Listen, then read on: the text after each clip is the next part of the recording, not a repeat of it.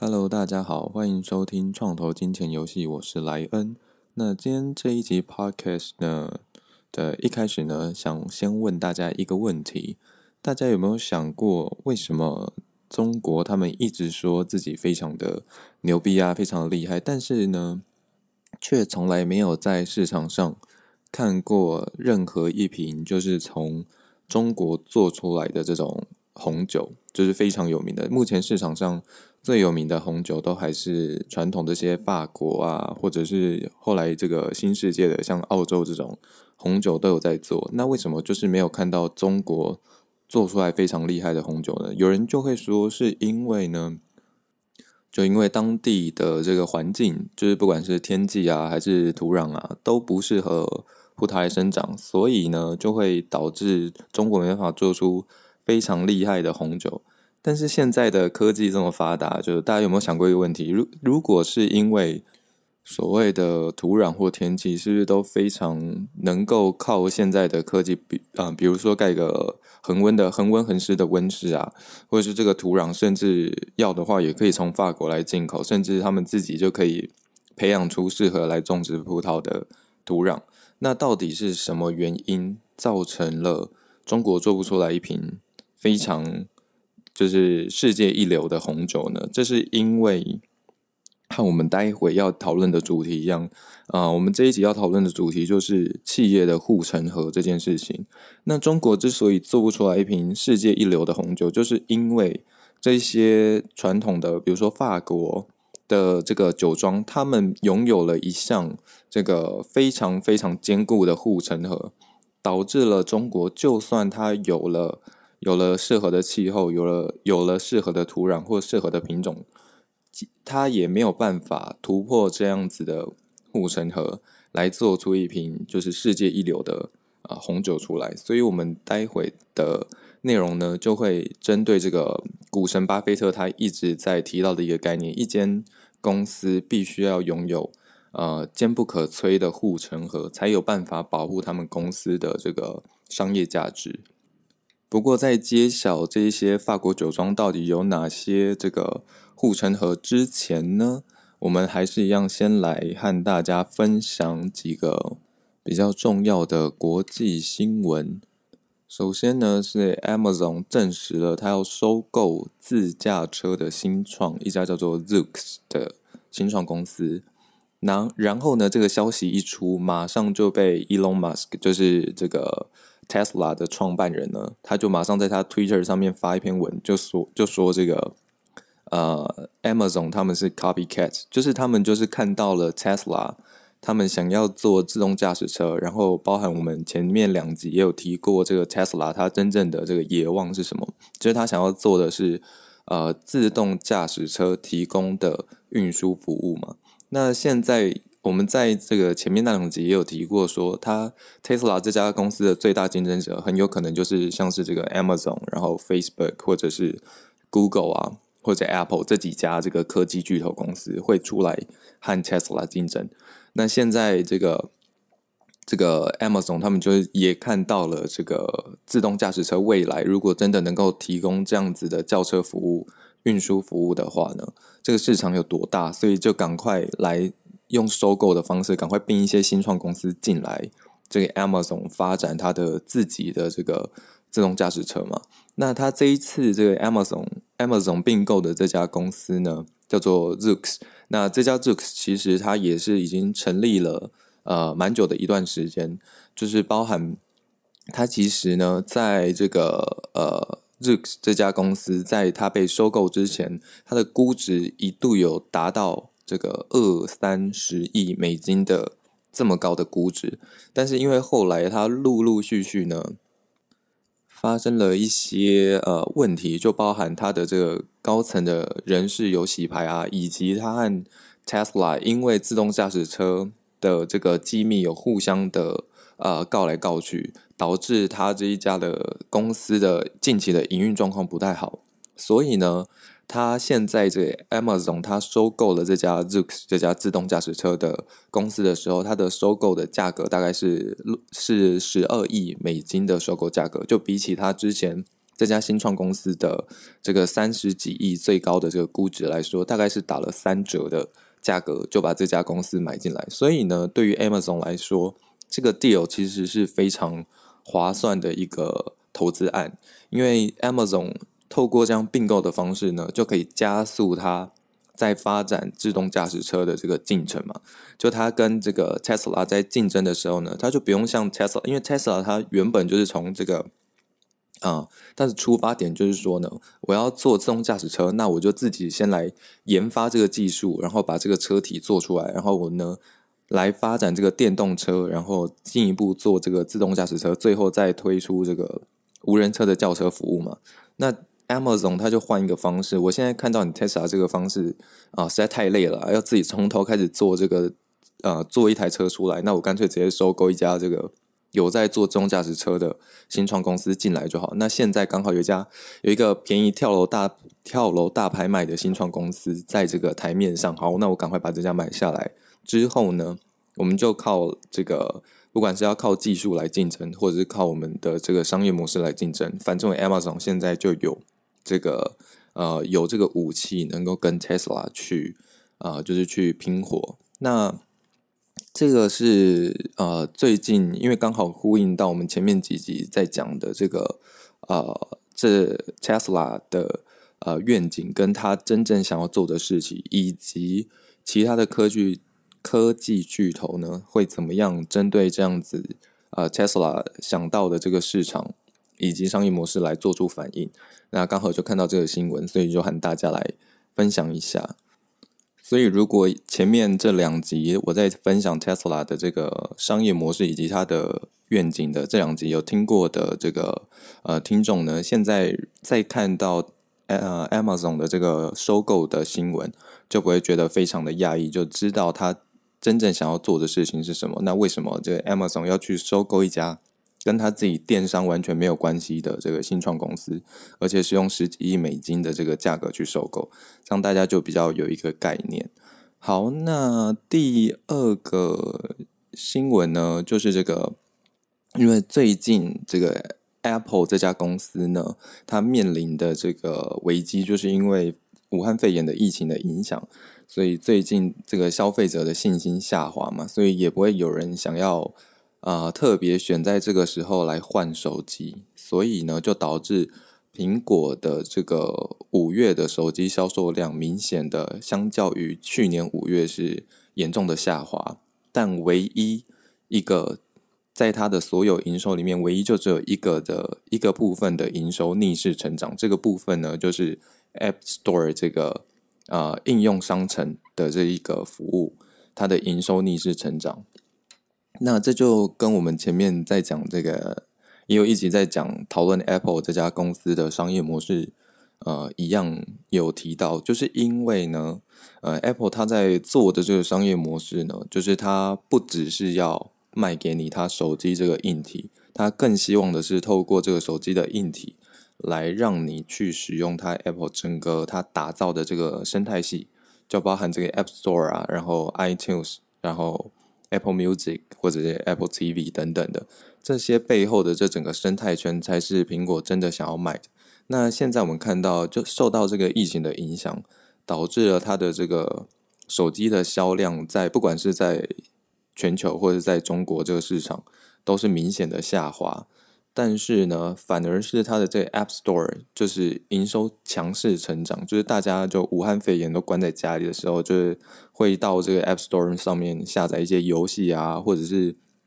呃透过它的这个 App Store 去下载一些比较像最近很夯的这个 Face App 这些应用程式呢，都是透过必须一定要透过这个。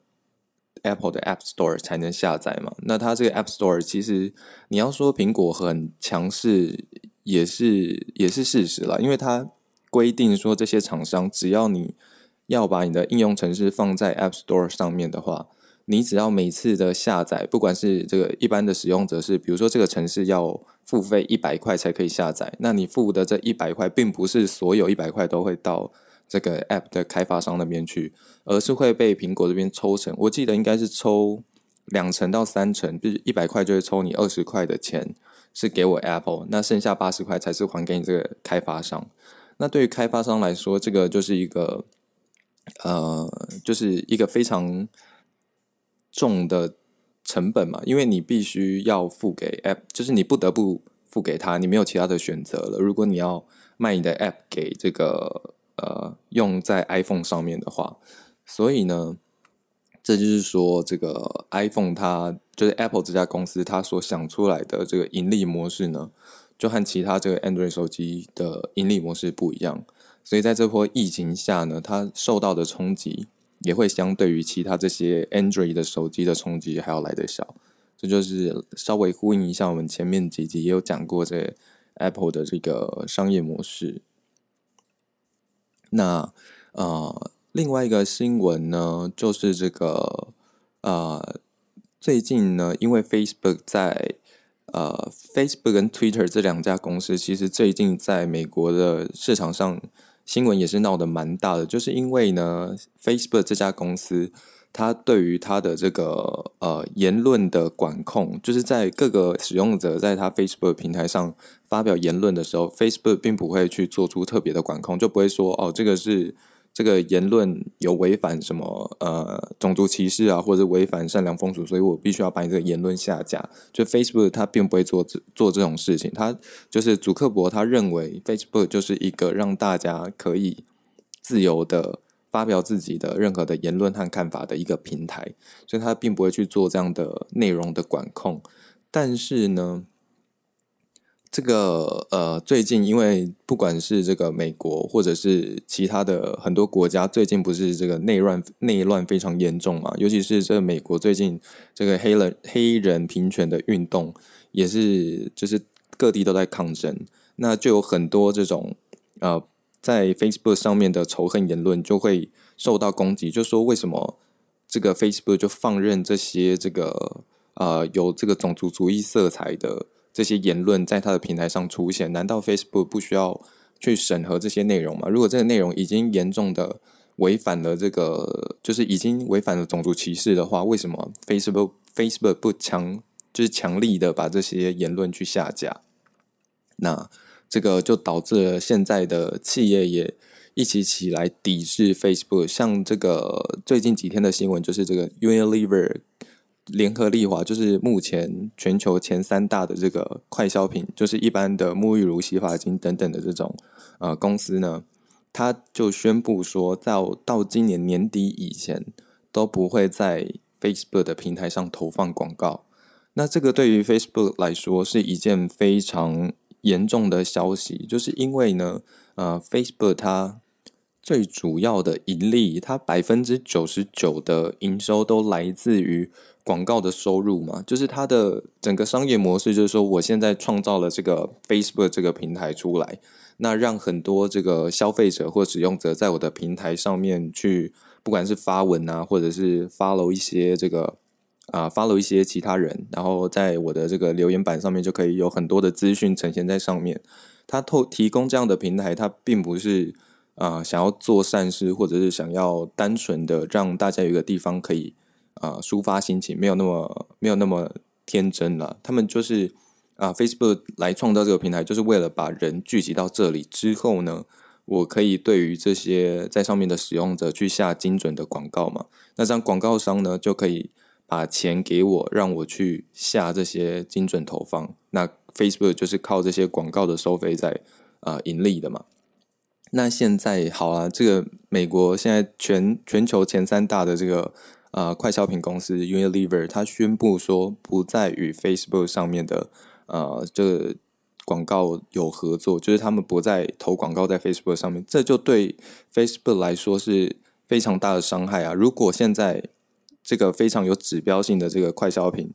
这个公司，他们说不再投广告在这个 Facebook 上，那其他的这个品牌商是不是也有可能会跟进说，因为你这个。啊，Facebook 它没有做出这些仇恨言论的审查，所以我这些品牌商我也不投广告在你 Facebook 平台上。那刚刚说了，百分之九十九的营收都来自这些品牌的广告。这一旦是这些人现在都不投广告了，那 Facebook 的营收就绝对是直接居居。所以我们也看到这个消息，就是 Unilever 它宣布不再合作的这个消息一出来，Facebook 的这个 Facebook 的股价马上暴跌八点三 percent 这么多，就因为这个 Unilever 说 Unilever 说不要再跟这个 Facebook 合作，所以呢，呃，这就是在讲说，就是因为 Facebook 这家公司他们的商业模式非常的呃专注在广告。变现这件事情上面，所以一旦它的这个营收的这个来源受到了挑战的时候呢，市场上对于这样的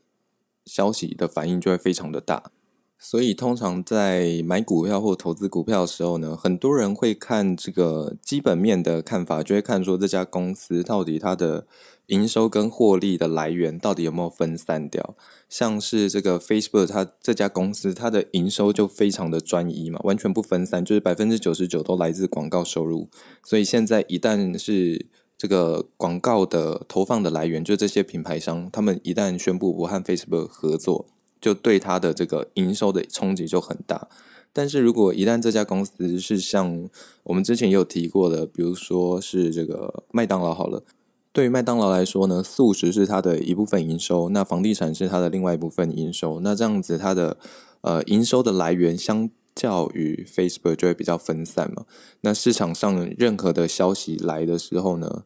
对于这样比较分散的经营的公司来讲，它的冲击就会比较小一点。所以呢，通常在股市上，大家在选这个投资的标的的时候呢，也会特别的在意。到底这一家公司呢，看起来很厉害，但是它的这个营收的分散，就是它的抗风险的程度到底高不高？否则，这个成也成也广告，败也广告，就是现在 Facebook 面临的这个困境。OK，那简单和大家分享几个这个礼拜发生的一些国际新闻，那就回到我们这一集的主轴来。到底呢？这些法国的酒庄呢，有哪一些坚固的护城河，让这一些，比如说像中国的新创公司，想要进去卖这些红酒也卖不了，就是他没办法做出一瓶非常呃世界顶级一流的红酒出来跟这个法国酒庄竞争。那它的这个法国酒庄的这一个护城河到底是什么？那一开始就先来和大家说一下这个护城河的概念到底是什么。就是护城河这个概念呢，其实是从这个巴菲特他所提出来。他在看一家公司的股票要不要投资的时候呢，他多半会看这家公司的护城河够不够深。那这个护城河的概念呢，就是呃，一家公司它在经营和发展的路上，一定会有其他的竞争者出现。那这些竞争者呢？呃，他们会想要来抢这一家公司的这个市场，或者是抢他的客户。所以最重要的问题就是，当你要投资这一家公司的股票的时候，要问自己的就是说，我现在要投资投资的这家公司的护城河够不够深？那护城河总总共是有分成几种？根据巴菲特他的这个看法，他就把护城河分成了四五种。首先第一种呢是这个呃无形资产。那无形资产的意思就是说，这家公司它底下所拥有的这个品牌啊，或者是它的这个技术或它的专利，这些都是算在这家公司拥有的无形资产、无形资产里面。那就打个比方，就比如说像这个呃可口可乐这家公司，它的无形资产就是它的呃可口可乐这个品牌嘛。就大家在挑可乐的时候，它为什么大家会去挑可口可乐，而不是挑另外一个完全没有看过的？虽然说有可能这两个就是可口可乐跟这个没看过的这个可乐的品牌喝起来的口味啊，或者是喝起来的这个气泡感啊等等，喝说不定都是一模一样。但是为什么大家还是会去买可口可乐？就是因为它的这个品牌嘛。大家一看到这个红色的标志，还有它的这个瓶身，就会觉得说这个可口可乐它是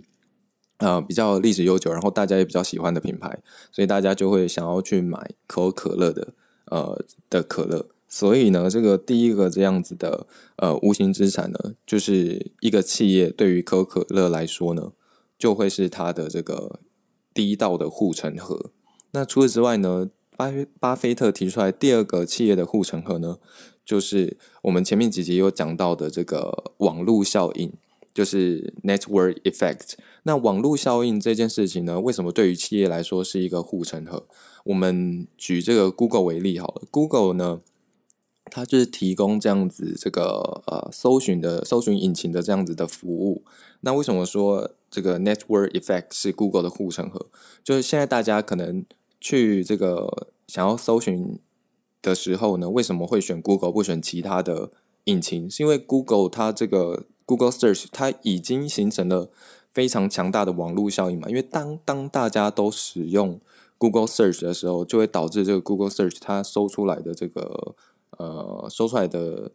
结果是非常的精准的嘛。那另外一家，如果现在有一家新创公司出来说，我也要做 Google Search，就是我也要做什么呃另外一个搜寻引擎出来，那大家会想用吗？大家一定不会想要用这个新创公司他提出来的 Search。原因并不是因为这家新创公司的技术不好，它只是因为呢，这家公司并没有像 Google 一样，已经达成了这个呃网络效应，就是已经有那么多人在使用 Google Search 的情况下，才能够让它的搜寻的结果精准嘛。那现在这家新创公司在还没有达到呃这个网络效应之前，它搜出来的这个结果就会不够精准。所以呢，对于 Google 这家公司来说，这个网正向的网络效应呢，就是它这家公司的这个坚不可摧的这个护城河嘛。就是其他竞争者要来跟 Google 竞争的时候，就会遇到这一个难题。所以现在市场上才会对于 Google，尤其是 Google Search 这么样的重视。那第三个这个呃护城河，巴菲特提出的这个护城河呢，是这个。啊，这一项服务或这家公司的转换成本，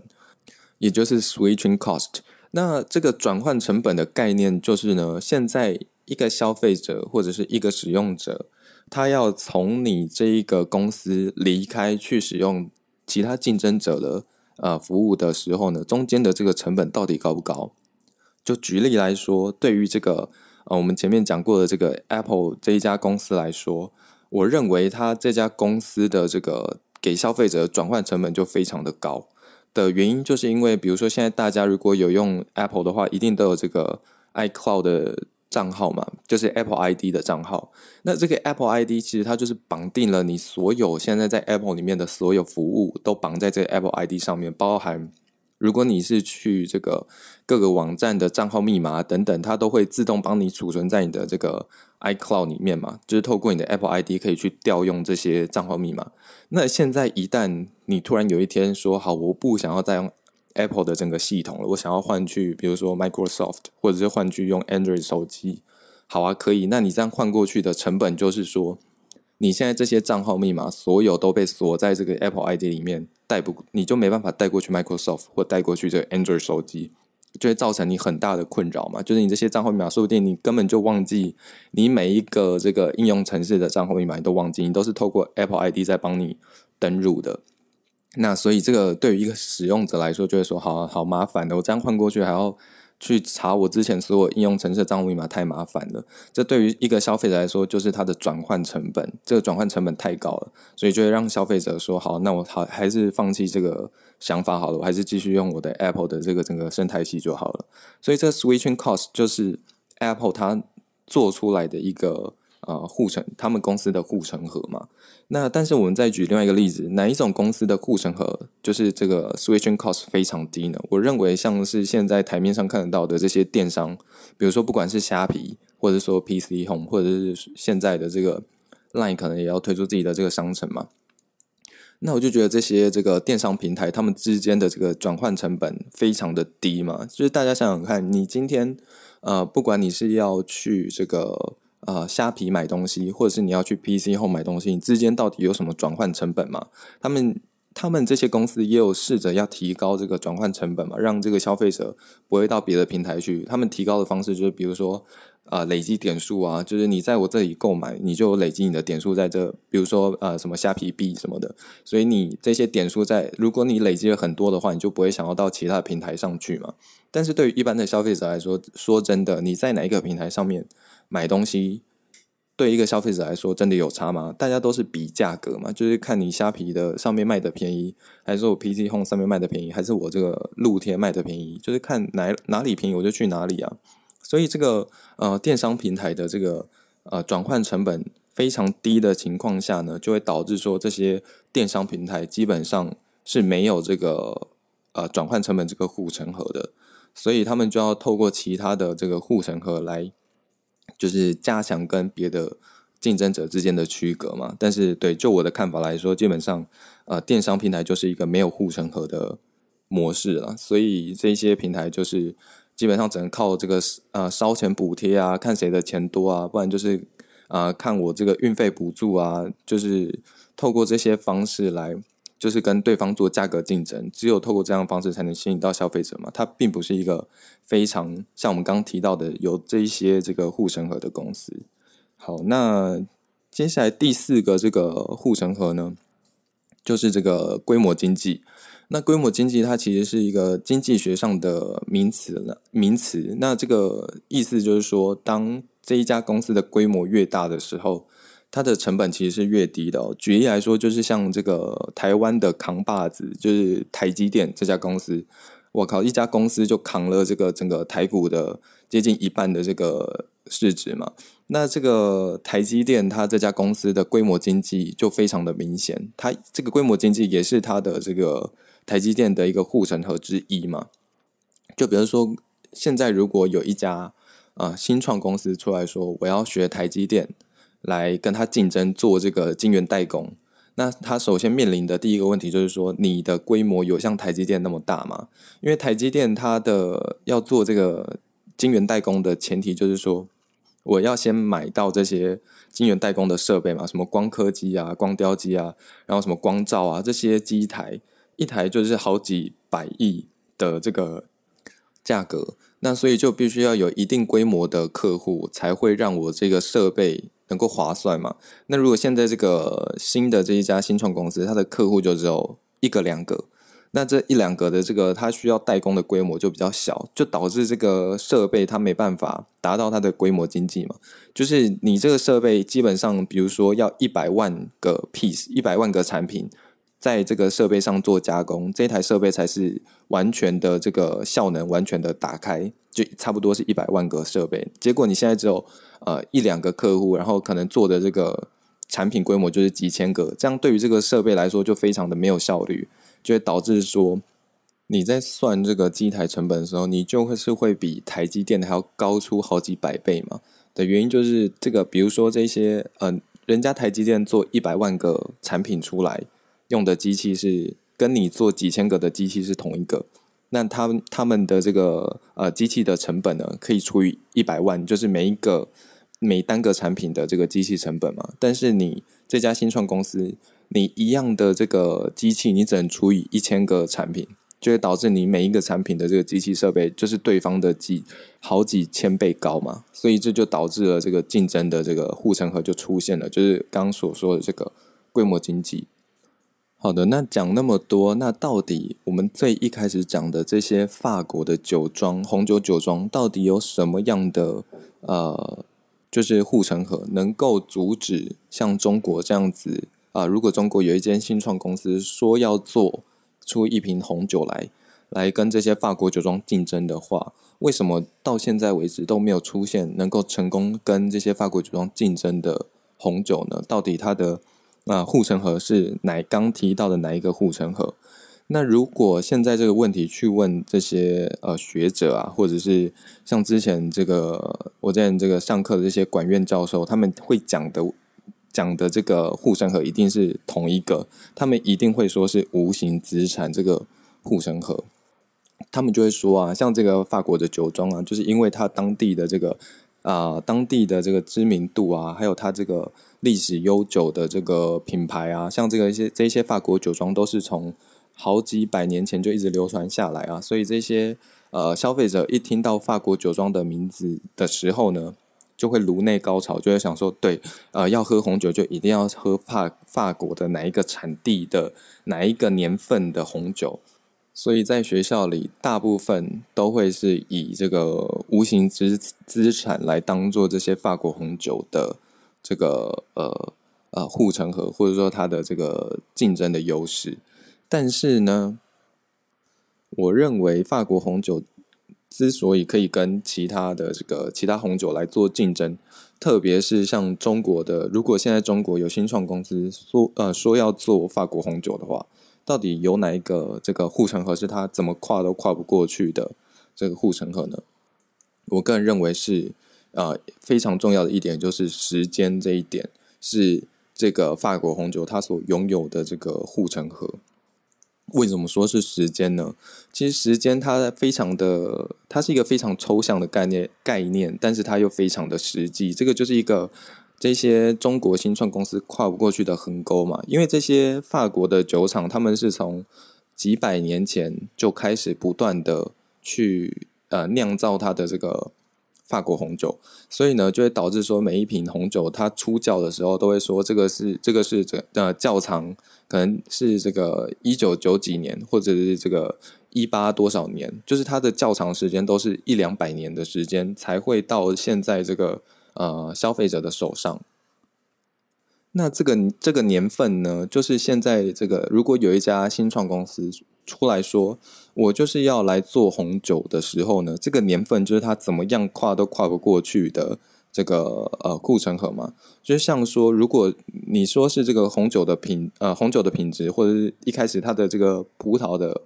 品质啊，或者是它的这个啊品种啊等等，这些都是可以透过啊比如说技术改良，或者是我。砸钱下去，把你整个这个酒庄所有的葡萄都买下来，然后把我移把它移植到这个中国的温室里面去栽种，其实也是可以栽种得出来说，嗯，像这个一样，像这个法国红酒一样的品种一样的品质，但是呢，它唯一跨不过去的就是这个时间的鸿沟嘛，它就是必须要有一两百年的较长的时间，才有办法做得出来，像这个法国。这一呃，这个有名的红酒的这样子的较长时间，更不用说他们法国这些酒庄是我一百一百年前埋下的第一批酒，然后接下来又买了过一年又买了第二批酒，然后第三年又买了一批酒，这样一一路买下来，所以他每一年到现在每一年都有办法拿出一一两百年前的这个较长的酒。但是如果现在一家新创公司，他要做这件事情的时候，他从现在此时此刻开始。窖藏这些红酒，也要过了一百年后才有办法拿出一瓶这个跟法国来相竞争的，就是窖藏一百年的红酒。所以这就是为什么这些新创公司它没有办法做出来像是这个法国红酒酒庄这么样子，就是世界一流的红酒。我认为它的这个呃护城河就是在时间这一点上面。当然，这个可能这个说法就跟。很多这个商学院或管院的教授的说法不一样，但对，就是见仁见智。说不定如果大家是比较喜欢这这个什么品牌啦，什么消费者心理啊，或者什么顾客价值啊等等这些说法来成立说这家公司的这个护城河，就在刚刚讲的这些名词里面的话呢，对，就也是可以去相信这个教授们或者是学者们提出来的这个。呃，护城河的解释，但是就我的观，呃，就我的看法来看呢，我认为像这个，呃，法国的红酒，它的呃护城河就是在时间这一点上是其他竞争者没办法突破的这个呃护城河。好的，那所以这一集主要就是和大家来分享股神巴菲特他在挑股的这个很大的一个重点，就是看这一只股票或这一家公司到底有没有。刚提到的几个护城河之之中的其中几个，那如果都没有的话，这家公司很可能就会被其他的竞争者呃超越或者是模仿。但是，一旦有刚所所所提到的这几个护城河其中的几个呢，就有办法来阻止啊其他的公司来跟他竞争。那更不用说我们提到这个红酒的例子，就是一个非常经典的例子，就是它的这个护城河是。其他竞争者不管透过什么样的方式都没办法突破的这个呃护城河，所以像这样子的红酒才有办法在市场上一而再再而三的被市场追捧。对，所以这一集主要的分享内容就是这个企业的护城河这个概念。好的，那跟之前一样，如果对于前面几集或者是这一集呢有任何的问题。需要我再补充的话呢，欢迎到我 Apple Podcast 的评论区留下你的疑问，或者是到我每一集的介绍里面都有一个呃莱恩 Q&A 区的留言板，可以私底下的来问我。那我在未来几集若有讲到相关的内容的时候呢，就会一起回答这些提问。那当然也欢迎，如果是第一次来听我这个 Podcast 节目的人，还没有关注的话呢，也可以在 Spotify 或者是 Apple Podcast 这两个平台上面来关注我的这个频道。那这一集的内容呢，就到这边结束，我们下次再见。